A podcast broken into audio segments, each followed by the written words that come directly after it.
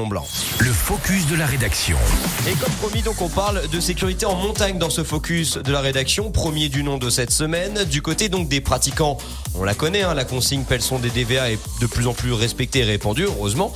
Chez les secouristes, par contre, les protocoles, eux, s'affinent d'année en année, Émilie. Et puis, il y a la technologie qui ne cesse de s'améliorer. Exemple avec une balise nouvelle génération. La KIP a été commercialisée au printemps dernier auprès du grand public. Avant ça, elle a été testée par des secouristes et des moniteurs de l'ESF. Testée et approuvée, car cette nouvelle balise risque de bien révolutionner le secours en montagne. Et en plus, Cocorico, elle a été conçue par une start-up des Alpes, d'abord installée en Isère. Elle a depuis migré en Savoie. Et alors justement, en quoi elle est plus efficace plus efficace que ce qui existe déjà au final? Sur le principe de fonctionnement, elle est similaire à un DVA. Elle émet des signaux qui sont captés par ceux qui sont dotés des outils adéquats. Mais la comparaison s'arrête là. Là où le DVA n'a qu'une portée de quelques mètres, la Peut être captée jusqu'à 10 km et jusqu'à 6 mètres sous la neige.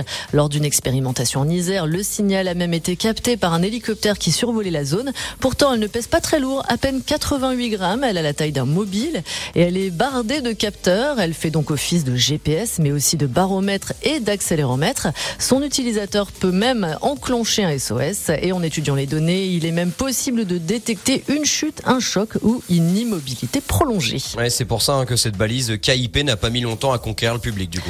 Elle est déjà utilisée par des sociétés de remontée mécanique en France, mais aussi en Suisse, par des secouristes aussi et par l'ESF. Mais pour l'instant, son utilisation est assez confidentielle par rapport au DVA, par exemple, qui est largement répandu. Ses créateurs souhaitent conquérir le marché du ski, mais aussi de tous les sports outdoor, comme le VTT ou le trail, pour le prix compté 250 euros la balise, soit l'équivalent d'un DVA. C'est ce que j'allais dire, tout à fait. Hein. On rappelle que, bah, quand on va en hors-piste, en poudreuse, il faut toujours être équipé du fameux triptyque Pelson des DVA et donc pourquoi pas le KIP et pourquoi pas même avoir les deux comme ça au moins vous êtes sûr eh d'avoir euh, votre maximum de chance pour être secouru. Merci beaucoup Émilie Bellet pour ce focus de la rédaction. Il est 7h15. Bon courage si vous êtes en voiture et que vous